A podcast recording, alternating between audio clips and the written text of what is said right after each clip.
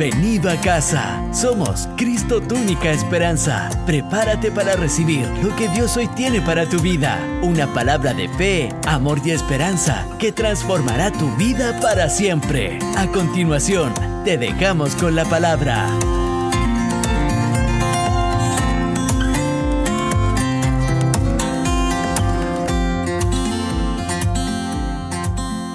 Alzará su palo a la manera de Egipto mas de aquí a muy poco tiempo se acabará mi furor y mi enojo para destrucción de ellos. Y levantará Jehová de los ejércitos azote contra él como la matanza de Madiam en la peña de Oreb y alzará su vara sobre el mar como lo hizo por la vía de Egipto. Y verso 27 dice, acontecerá en aquel tiempo que su carga será quitada de tu hombro y su yugo de tu cerviz y el yugo se pudrirá a causa de la unción. El título de este mensaje es El yugo se pudre. ¿Cuántos creen que el yugo se pudre? Y quiero que cierren sus ojos, Padre Celestial, gracias por tu palabra. Gracias, Señor, por lo que tú vas a hablar a tu pueblo en esta mañana. Padre, háblanos lo que está en tu corazón. No queremos palabra de hombre, sino que queremos palabra de Dios, presencia de Dios, unción de Dios que transforme las vidas. En el nombre de Jesús, amén y amén. Entonces, en este contexto de errores y de pecado, me encanta lo que dice el verso 24, porque Dios le habla a Israel y le dice, pueblo mío. Y ya con esa frase, a mí me, y mientras que preparaba este mensaje, yo decía, Dios, a pesar de su enojo, Él dice que estaba molesto, a pesar de su ira, a pesar de los errores tras errores que estaba cometiendo el pueblo de Dios, Dios le dice, pueblo mío. Y esto me llena, eh, me llena el corazón de ver a un Padre amoroso, a pesar de nuestros errores, a pesar eh, de los fracasos que hemos cometido. ¿Cuántos han cometido errores aquí? Acá es la primera fila más que el, resto. Como que ¡uh! Todos hemos cometido errores. ¿Y saben qué? Me encanta porque dice, pueblo mío. Y, yo he escuchado muchas veces gente que me dice, ¿sabes qué, David? Eh, no quería ir a la iglesia porque, porque no me sentía digno, porque no me sentía digna. Y, y yo no sé quién nos enseñó que la iglesia es para gente perfecta. ¿Quién nos enseñó que la iglesia es para gente santa? Jesús dijo, yo vine al enfermo. El médico no vino al que está sano, el médico va al que está enfermo. Por lo tanto, el Evangelio son buenas nuevas ¿Para quiénes? Para los que lo necesitan. Lo vemos también en la historia del hijo pródigo. El hijo pródigo cuando malgastó todos sus bienes, él dijo, no soy digno de ser llamado tu hijo. Ahora, el papá lo recibió con besos, con abrazos, con anillo, con vestido, con fiesta, pero él no se sentía digno. Ahora, te quiero decir algo, eh, Dios te está diciendo, pueblo mío, por favor, no caigamos en la mentira del diablo de que no eres digno. Eres digno. Digno significa que se lo merece. ¿Y saben por qué merecemos el amor de Dios? No porque hayamos sido muy buenos, porque a Dios le plació. Porque a Él le dio la regalada gana amarte. Simplemente por eso. Porque te amó, porque te vio con ojos de amor. Entonces, a pesar del pecado de Israel, Dios le dice, pueblo, pueblo mío es que ya no soy digno de ser llamado tu hijo, hazme como uno de tus jornaleros, dijo el hijo pródigo. En la mente del hijo pródigo, él solamente podía optar ahora a ser un trabajador del papá. Pero en la mente del padre, él nunca dejó, dejó de llamarlo hijo. De hecho, él dice, este mi hijo, muerto era, pero ha revivido. O sea, se equivocó, falló, pero nunca dejó de ser mi hijo. Nunca. Yo tengo dos hijos, la Sofi se porta muy bien, Martín lo quiero mucho y, y mi hijo sabe que es mi hijo cuando se porta bien, cuando me da besos, cuando nos reímos, me hace reír mucho, pero cuando se porta mal, él también sabe que es mi hijo. Imagínense que él se porte mal y yo le digo, sabes que te vas de la casa y quiero que vaya al registro civil y te cambies el apellido ahora. Eso no existe. Y la palabra del Señor dice, si vosotros, siendo malos, sabéis dar buenas dádivas a vuestros hijos, ¿cuánto más nuestro Padre Celestial no te va a dar buenas dádivas a ti? ¿Cómo nuestro Padre no va a tener misericordia de mí? Yo no sé cuál fue el error, pero Dios te dice, pueblo mío, eres su pueblo, eres su pueblo. Por favor, que nadie te diga lo contrario. Hay cosas que hay que cambiar, hay cosas que hay que crecer, hay cosas que hay que enmendar, pero somos su pueblo. Por tanto, el Señor dijo al Jehová de los ejércitos, dice así, pueblo mío, morador de Sión, no temas de Asiria. Entonces, las primeras palabras que Dios le dice al pueblo de Israel, número uno, eres mi pueblo, eres mi princesa, eres mi campeón, a pesar del error. Y lo segundo que le dice, no temas de Asiria. No temas. No dice, entendamos esto, Asiria eh, lo había vencido, Asiria lo había gobernado, lo había esclavizado, por lo tanto, la única forma quizás para vencer a Siria era pelear contra Siria. Pero Dios no dice pelea contra Siria, Dios dice no le tengas temor a Siria. Y, ese es nuestro problema, que muchas veces peleamos y peleamos y peleamos, y Dios dice, no quiero que pelees, quiero que tengas fe. No quiero que pelees, pero tampoco quiero que tengas miedo. El Salmo 23, 4 dice, aunque ande en valle de sombra y de muerte, no temeré mal alguno, porque tú estarás conmigo. Tu bar y tu callado a mí me infundirán aliento. Podemos pasar por un valle. Nuevamente pregunto, ¿cuántos han pasado por un valle? de sombra y de muerte. Muchos de nosotros hemos pasado por un valle de sombra y de muerte. Dios nos dice, no vas a pasar por un valle. Cabe la posibilidad de que pases por el valle, pero lo que tú tienes que hacer es no tener miedo. Aunque ande en valle de sombra y de muerte, no temeré. Asiria, pueblo mío, no, perdón, Israel, pueblo mío, no temas de Asiria. No tengas miedo. Y saben que cuando, cuando Dios ve a gente que viene delante de su presencia con un corazón lleno de fe, uy, no importa lo que pasó hacia atrás. No importa el error, no importa eh, en qué fallamos, Dios tiene el poder suficiente para escribir una nueva historia. Dios tiene el poder suficiente para hacer cosas nuevas. Pueblo mío, no temas. 25, más de aquí a muy poco tiempo, mire lo que dice el verso 25, me encanta. Más de aquí a muy poco tiempo se acabará mi furor y mi enojo para destrucción de ellos. O sea, Dios dice, estoy enojado, me hiciste enojar, pero de aquí a muy poco tiempo se va a acabar mi enojo. Y, yo les quiero decir algo, el papá que no corrige es porque no ama. Es porque le da lo mismo el cabrón chico. Ya, ya, ya.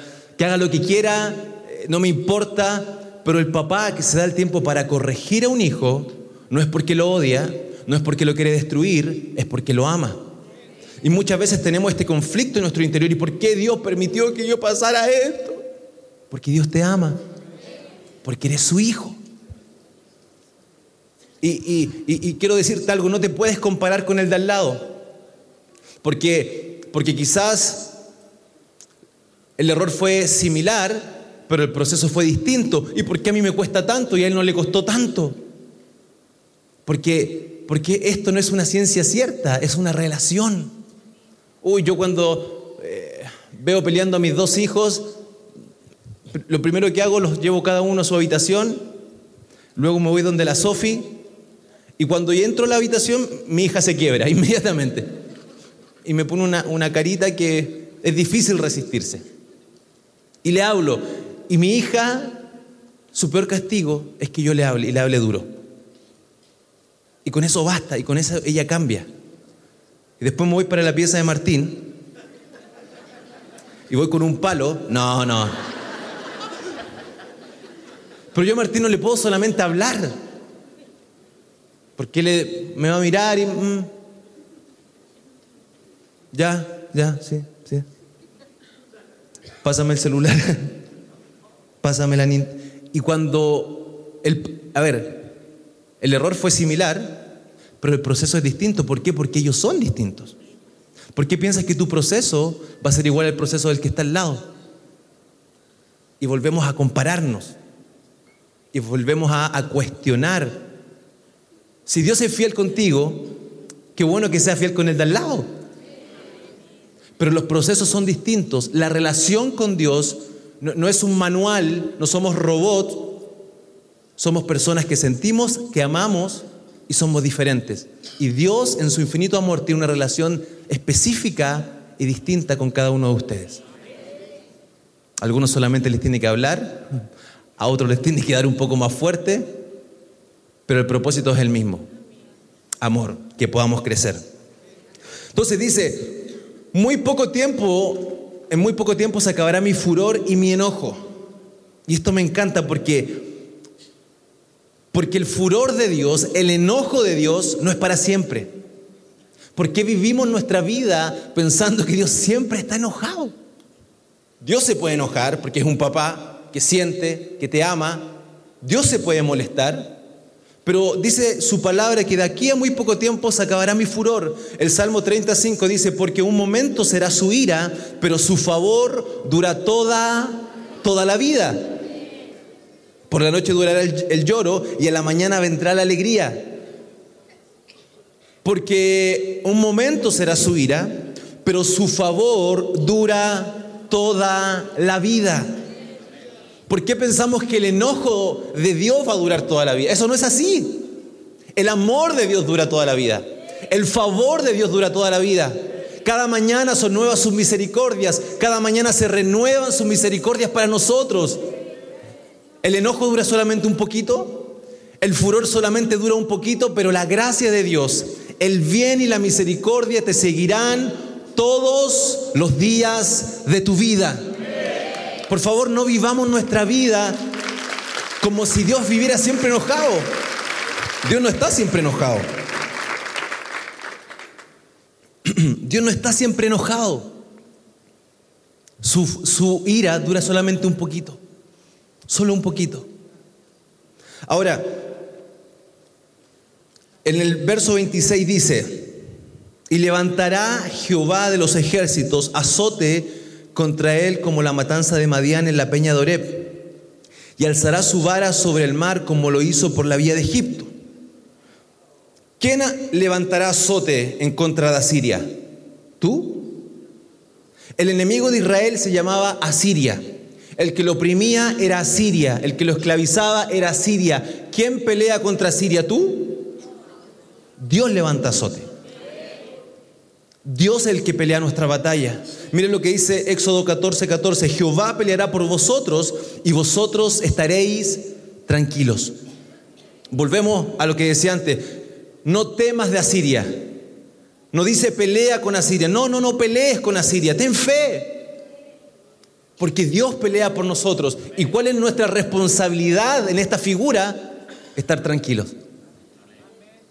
El problema es que nos cuesta tanto estar tranquilos. Nos cuesta tanto sacar eh, la ansiedad de nuestros corazones. Nos cuesta tanto poder confiar en el Señor. Pero Dios hoy día te está diciendo, hay, viene una victoria, pero esa victoria no va a ser por tus fuerzas. Esa victoria no tiene que ver por lo mucho que pelees. Esta victoria va a tener que ver en la medida que confíes en el Señor. Confía en el Señor. Descansa en el Señor. Dios lo va a hacer. ¿De qué manera? No tengo idea. Mi papá siempre ha dicho esto. ¿De qué forma? No sé. Pero que Dios lo va a hacer, Dios lo va a hacer. No me pregunten cómo ni cuándo, pero en algún momento Dios lo va a hacer. El mismo verso, el 26 en la nueva traducción viviente dice, el Señor de los ejércitos celestiales los azotará con su látigo. Me gusta este verso. Como hizo cuando Gedeón venció a los madianitas en la roca de Oreb y cuando se levantó la vara del Señor para ahogar al ejército egipcio en el mar. ¿Saben lo que Dios está diciendo? Israel, no te preocupes, porque yo los voy a vencer, pero, pero quiero que recuerden lo que ya hice. Yo vencí a los madianitas, yo vencí a los egipcios, hoy día Asiria va a ser uno más. El problema es que nos desesperamos como que si nunca hubiésemos visto la fidelidad de Dios. Nos desesperamos como si Dios nunca hubiese hecho nada por nosotros y nos olvidamos de la sanidad que hizo nuestra familia. Y nos olvidamos de la bendición que hizo un día atrás. Nos olvidamos de que nos ayudó a terminar la carrera, nos olvidamos que un día nos dio el trabajo que soñábamos, nos dio la esposa que pedimos, nos olvidamos y pensamos y decimos, Señor, no. Y Dios te dice, pero si lo hice antes, con los madianitas, con los egipcios, ¿por qué no lo voy a hacer hoy día? Dios es el mismo de ayer, de hoy y por los siglos. El poder de Dios no se acaba. No, lo que pasa es que mm, el poder de Dios quizás ya se acabó para mí. Le pedí casarme con una huérfana y, Dios me lo dio porque no tiene mamá, no, tiene, no tengo suegra, entonces. Y ahí, ahí se acabó, se acabó, se acabó todo. ¿Saben que el poder de Dios no tiene límite? El poder de Dios no tiene límite y el mismo Dios que te trajo aquí, el mismo Dios que te quitó los vicios, ese mismo Dios es el que te puede bendecir, el que te puede ayudar. Si lo hice antes, lo puedo hacer hoy. Si lo hice con los madianitas y con los egipcios, ¿por qué no lo voy a hacer con Asiria? Es Dios quien pelea nuestras batallas. Les costó entender lo de la huérfana. Verso 27. Necesito, la gente en la noche mucho más rápida, yo lo necesito más despierta. Acontecerá en aquel tiempo que su carga será quitada de tu hombro y su yugo de tu servicio, y el yugo se pudrirá a causa de la unción. Entonces, ¿qué estamos diciendo? Estamos diciendo que viene un tiempo de parte del Señor en el cual Dios se lleva nuestras cargas. Y, a, principio de año, estamos, nuestro pastor entregó una palabra que tiene que ver con protección de Dios y con prosperidad, con éxito. Y está difícil en este año porque dicen que en marzo eh, se pone complicada la cosa por, por el estallido social. Pero la palabra del Señor nos está diciendo que Él se va, a pesar de eso, Dios va a quitar nuestra carga. Y saben que hay gente que vive cargada. ¿Y cuáles son las cargas? Las cargas son los problemas, la carga es una enfermedad, la carga es aquello que, que no te deja avanzar. Podemos avanzar, pero lo hacemos con dificultad, lo hacemos lento porque tenemos una carga. Ahora, la promesa de Dios a su pueblo, pueblo mío, no temas, ¿sabes qué? Te voy a quitar la carga. Te voy a quitar esa mochila que no te deja avanzar, que no te deja desarrollarte con facilidad. Mateo 11, 28 dice, venid a mí todos los que estáis trabajados y cargados, y yo os haré descansar. Trabajados y cargados. Y cuando yo leo este verso, ¿saben qué pienso inmediatamente? Que una de las enfermedades que hoy día está más recurrente en esta sociedad, pienso en la depresión, en la ansiedad, en el estrés. Hoy día hay una nueva palabra que se llama burnout, que tiene que ver con estrés excesivo, que tiene que ver con, un ambiente laboral complejo, difícil. Y la gente está estresada, la gente está trabajada, la gente está cargada. Y, y, pueden dormir seis horas, ocho horas, pero se levantan en la mañana y no hay descanso. Y la palabra del Señor dice, venid a mí, todos los que estáis trabajados y cargados, y yo os haré descansar. ¿Y saben qué? Creemos eso, creemos que en la iglesia Dios nos da descanso. Creemos que en la iglesia hay una palabra que transforma nuestra vida. Jesús dijo, el Espíritu del Señor está sobre mí, me ha ungido para darle buenas nuevas a los pobres. Si son pobres, hay buenas noticias, Dios te va a bendecir.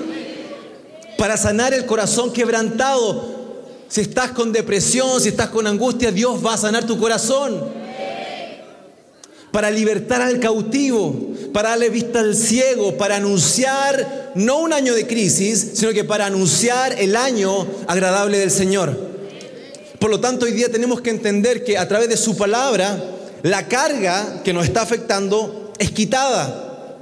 No solamente la carga, sino que dice, su carga será quitada y el yugo de tu servicio. ¿Sabe lo que es un yugo, verdad?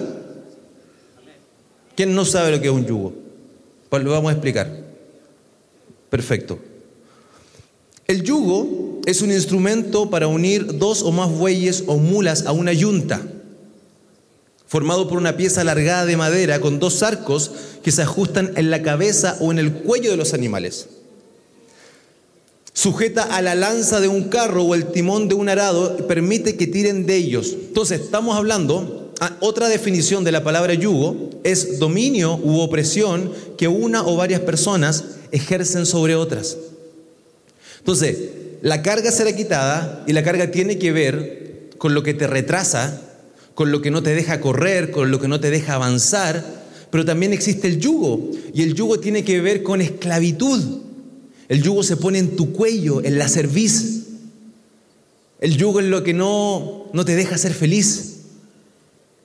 Entonces, la promesa del Señor es que la carga será quitada y el yugo también será quitado. Y muchas, y muchas veces estamos en la iglesia, venimos a adorar al Señor, pero hay cosas a las cuales seguimos siendo esclavos. Pecados que no hemos podido dejar. Vicios que nos siguen amargando la vida. Pero la promesa de Dios es que la carga será quitada, es que el yugo será quitado. De, hecho, tengo un yugo acá. Lo mandé a fabricar especialmente para hoy día. Esto es un yugo. Entonces necesito dos bueyes, por favor, si alguien... No, no, no lo voy a hacer yo, lo voy a hacer yo. Entonces esto se pone... No había uno de pluma bit, que no... Se pone en el cuello del animal. Y ahí va el otro animal acá. Hay otro animal. No, no, no. Esto es un yugo. De esta manera, los bueyes tiran la carreta o tiran el arado. Pero esto qué hace? Esto, la persona que maneja el yugo le da dirección. Entonces vamos muy bien y vamos a la iglesia, pero viene la droga, no, no vamos a la iglesia vamos a fumar un poquito. Y vamos muy bien, y, vamos muy bien, y nuestro matrimonio está creciendo, y, cada día estamos más felices, pero mm, acuérdate que tienes debilidad, vamos para allá. Y Satanás comienza a controlar nuestra vida, ¿con qué? Con un yugo. Yo no sé cuál es el yugo que hoy día te está esclavizando. Lo que sí sé es que la promesa de Dios es que Él te quita el yugo, te lo saca.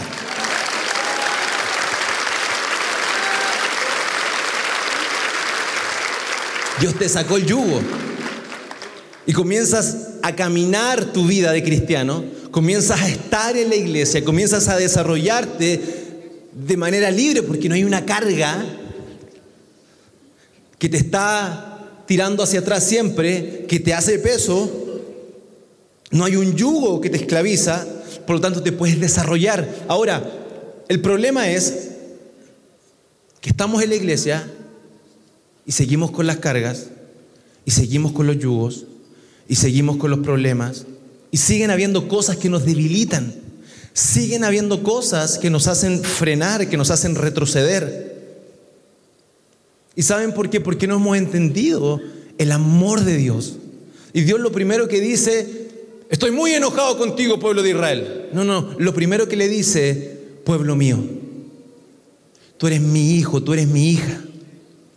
Pueblo mío, no tengas miedo. Aquí llegó el papá. Sí, Asiria te controló un tiempo, pero no te preocupes. Ya llegó tu papá y tu papá se va a encargar. La pelea no es tuya. Jehová peleará por vosotros y vosotros estaréis tranquilos. Por lo tanto, cuando entiendo el amor de Dios, que a pesar del error, a pesar de que fui infiel, a pesar de que hice mil cosas, el amor de Dios tiene la capacidad de una vez más restaurar todas las cosas. Entiendo que soy un hijo, no vivo como jornalero. ¿Por qué pensamos que vamos a ser jornalero cuando somos hijos? ¿Quién te dijo que no eras digno de ser llamado su hijo? Eres digno. Y no porque eres muy bueno, porque Jesús te dignificó en la cruz del Calvario. Fue en la cruz donde Él te dio honor, gloria. Fue en esa cruz donde Él pagó un precio por ti. ¿Para qué? Para que seas digno. Por favor, no permitas que venga el enemigo a hacerte creer otra cosa. No, no eres digno. ¿Cómo vas a ir a la iglesia si estás en pecado? ¿Cómo vas a ir a la iglesia si tienes esa conducta? ¿Cómo vas a ir a la iglesia si hablas con groserías en tu casa y con esa misma boca vienes a alabar al Señor? Hay cosas que tenemos que cambiar. Pero no se olviden que Dios siempre los llama y les dice, pueblo mío, que son mis hijos. Son mis hijos y yo yo por mis hijos lo entrego todo. Yo por mis hijos lo entrego, lo entrego todo. Dice la palabra en Mateo 11, 29. Llevad mi yugo sobre vosotros y aprended de mí que soy manso y humilde de corazón. Y hallaréis descanso para vuestras almas, porque mi yugo es fácil y ligera mi carga. ¿Saben por qué no nos podemos sacar el yugo? Porque como el yugo que estábamos era tan difícil, queremos otro yugo igual de difícil. Y Dios dice, mi yugo es fácil. Easy, para los que no hablan inglés, easy es fácil en inglés. Fácil. Mi yugo es fácil, mi carga es ligera, dice el Señor. ¿Por qué lo complicamos? ¿Por qué nos ponemos mayor carga? Dios no es religión, Dios es una relación. ¿Por qué nos ponemos mayor carga cuando, cuando tenemos que entender lo que dice su palabra? Mi yugo es fácil, ligera mi carga. Por lo tanto, cuando tú vienes a la iglesia, ¿qué vienes a escuchar? ¿Más problemas? ¿Juicio? Te vamos a hablar palabra de Dios, te vamos a hablar buenas nuevas. Te vamos a decir, hey, su yugo es fácil, ligera su carga. Tenemos que llevar la carga de Cristo. Tenemos que llevar, Pablo dijo, yo soy esclavo de Cristo. Ya no le sirvo al mundo, hoy día le sirvo al Señor. Pero es fácil. Podemos ser felices sirviendo al Señor.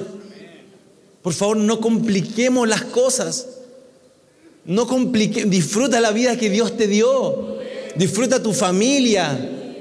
Sale, pásalo bien. Entendiendo que todo lo que tenemos es proviene del Señor. Por lo tanto, cuando sé que todo lo que tengo proviene de Dios, no voy a hacer tonteras, porque sé que Dios ha sido bueno. Entonces dice la palabra del Señor, mi yugo es fácil y ligera mi carga. Ahora, miren lo que dice el versículo 24, Isaías 10, 24, dice, por tanto el Señor, Jehová de los ejércitos, dice así, pueblo mío, morador de Sión, no temas de Asiria, con vara te herirá y contra ti alzará su palo a la manera de Egipto. Asiria, ¿cómo te va a esclavizar? A la manera de, de Egipto. Ahora, su palabra dice, acontecerá en aquel tiempo que su carga será quitada de tu hombro y su yugo de tu cerviz, y el yugo se pudrirá a causa de la unción. ¿Qué es lo que pudre el yugo? La unción. ¿Qué es unción? Si yo busco la palabra unción en el diccionario de la Real Academia Española, dice acción que consiste en ungir, es decir, extender aceite sobre una superficie. La unción es derramar aceite. El aceite es símbolo de la bendición. Por lo tanto, ¿qué es lo que pudre el yugo? La bendición de Dios, la unción de Dios. Ahora, me llama la atención porque Dios le dice a Israel, con vara te herirá y contra ti alzará su palo a la manera de Egipto. Entonces, tenemos el yugo y vamos bien y se cumple su palabra y, comenzamos a estar en la iglesia, comenzamos a estar en su casa, comenzamos a servir, nuestra familia viene y ¿qué es lo que hace Dios? Dios nos quita el yugo. Se fue el yugo. Pero dice su palabra que Asiria te levantará a la manera de Egipto. Entonces, en un tiempo el yugo se llamaba Egipto. Después, seguimos viviendo súper bien, pero ¿qué pasó? Una recaída. Entonces, ¿qué ocurre? El yugo ya no se llama Egipto, hoy día se llama Siria. Y fallamos. ¿Saben que no? Hemos tenido, ustedes saben que todos los domingos nosotros mostramos testimonios de cosas que Dios hace. Y hemos tenido que suspender testimonios porque nos han llamado y nos han dicho, por favor, no emitan el testimonio porque volví a caer. Entonces, lo que Dios hizo, nuevamente hay un yugo. Entonces, ya no es Egipto, hoy día se llama Asiria. Pero la palabra del Señor, si me acompañan al 27, la palabra del Señor dice, acontecerá en aquel tiempo que su carga será quitada, Dios te quitó la carga de tu hombro, y el yugo de tu cerviz, y el yugo se pudre a causa de la unción. Entonces yo le digo, Señor, no solamente me sacaste el yugo, sino que también pudriste el yugo.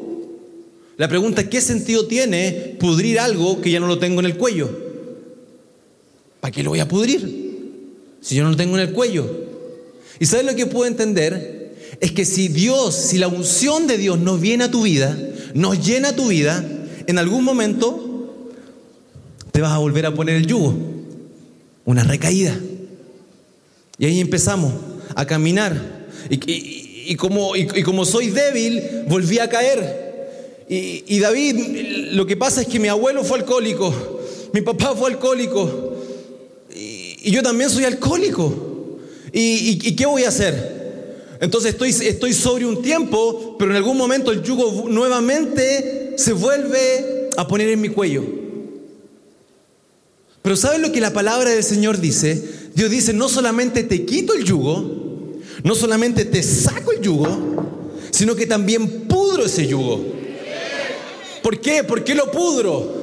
para que no, porque en algún momento va a querer recaer, pero, pero la promesa del Señor es que este yugo feo se pudre en el nombre de Jesús para que nunca más te pueda afectar, para que nunca más lo puedas poner sobre tu servicio, nunca más. Entonces, Señor, no puedo, me cuesta, soy débil y y, mi mamá me tuvo soltera, yo soy mamá soltera y, y, Señor, y quizás tengo miedo que lo mismo le pasa a mi hija. Dios no solamente te saca el yugo, también lo pudre. También lo pudre, lo que te afectó antes a tus hijos no los va a afectar en el nombre de Jesús. Cuando somos expuestos a la unción de Dios, no, no dice que, escúcheme bien, no dice que tu esfuerzo, dice que la unción de Dios es la que pudre todo yugo. Y cuando la unción de Dios te toca, cuando la unción de Dios te llena, el yugo no tiene otra cosa más que salirse primero y después Él lo pudre. La unción de Dios pudre el yugo. La unción de Dios elimina ese vicio que te hizo tanto sufrir, que hizo sufrir a tu familia. Nunca más te podrá afectar en el nombre poderoso de Jesús. El yugo se pudre, se acaba. Dios te da una nueva oportunidad. Por lo tanto, Jehová el Señor dice, pueblo mío, morador de Sión, no temas de Asiria. Con vara te herirá y contra ti alzará su palo a la manera de Egipto. Yo te quiero decir algo, iglesia, siempre se va a levantar gente en tu contra. Siempre se levantaron pueblos en contra, en contra del pueblo de Dios. Madián, Egipto, Asiria, después de esto vino Babilonia. Pero saben que la fidelidad de Dios siempre estuvo ahí.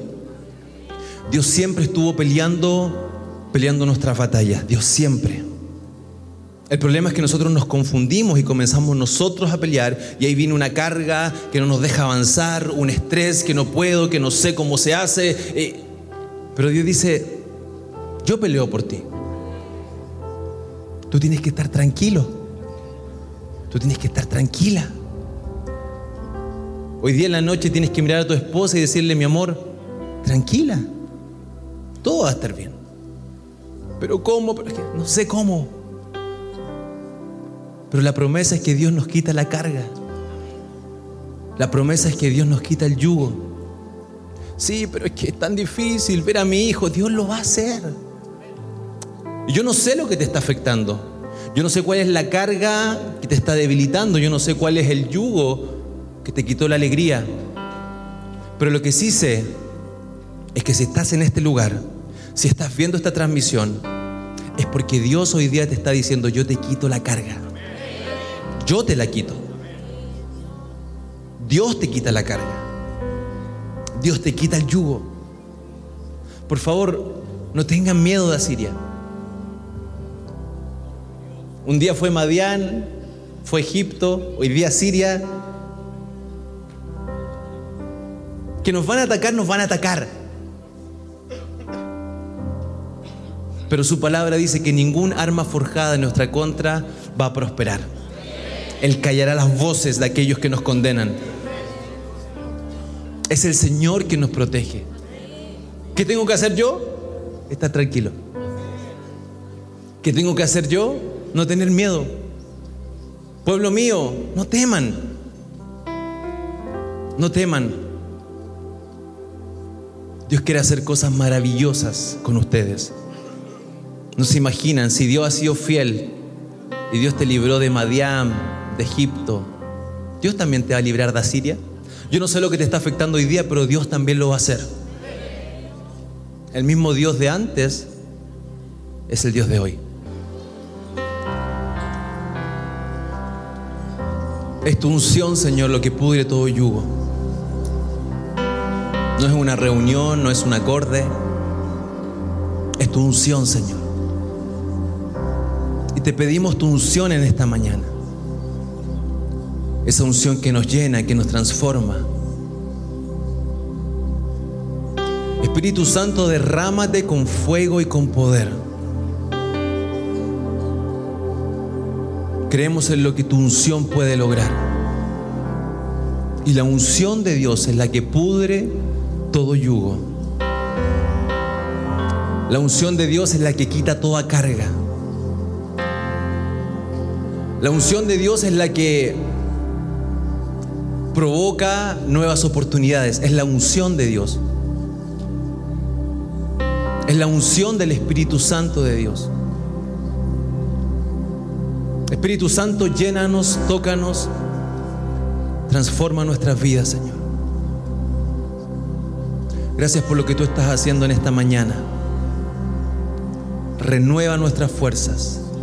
Renueva nuestras fuerzas, Señor. Clamamos a ti, Señor. Y hay cosas que por más que nos hemos esforzado no hemos podido lograr. Hay una carga pesada que me tira. Hay un yugo, Señor, que me esclaviza. Pero hoy día te pedimos, Señor, que la misma unción que pudrió el yugo del pueblo de Israel venga sobre nosotros en esta mañana. Padre Celestial, pudre todo yugo. En el nombre de Jesús. Padre, que las ganas de consumir se vayan. ¿De qué forma? No lo sé, pero que es la unción la que pudre el yugo, Señor. Padre, y el que pecaba hoy día no peque más. El que engañaba hoy día no engaña más. Porque fue expuesto a la unción del Espíritu Santo de Dios. Creemos, Señor, en tu poder. Creemos en los cambios que tú realizas en la gente. Y hoy día declaramos, Señor, un nuevo tiempo. Un nuevo tiempo para ellos. Mira las familias. Mira a esos hijos. Los que más han sufrido son los que están cerca nuestro. Pero hoy día declaramos, Señor, que es tu unción la que pudre todo yugo, en el nombre de Jesús. Eres mi pueblo. No sé lo que pasó, no sé lo que hiciste, pero Dios te dice, eres mi pueblo, eres mi hijo, eres mi hija. Por favor, no tengas miedo. Dios restaura todas las cosas. Dios restaura lo que pasó. Y en el nombre de Jesús, Declaramos que yugos espirituales se comienzan a pudrir en el nombre de Jesús. Enfermedades que volvían se pudren en el nombre de Jesús. Pleitos en la familia que cada cierto tiempo venían se pudren en el nombre poderoso de Jesús. Padre, declaramos matrimonios fieles. Declaramos familias íntegras. Declaramos que la unción de Dios provoca y transforma las vidas. Es tu unción. Y Padre, úngenos en esta mañana con esa unción poderosa que elimina yugos, que pudre yugos, que se lleva el yugo. Ese yugo no nos puede afectar más.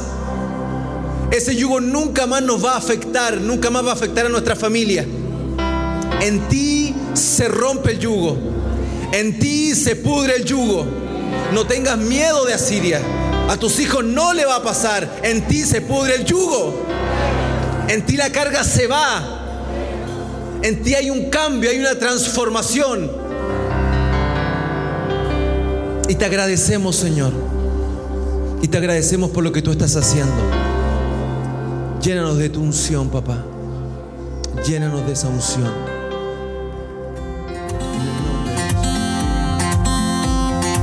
Gracias por compartir con nosotros. Esperamos que hayas sido bendecido por esta palabra. Siempre serás bienvenido a casa.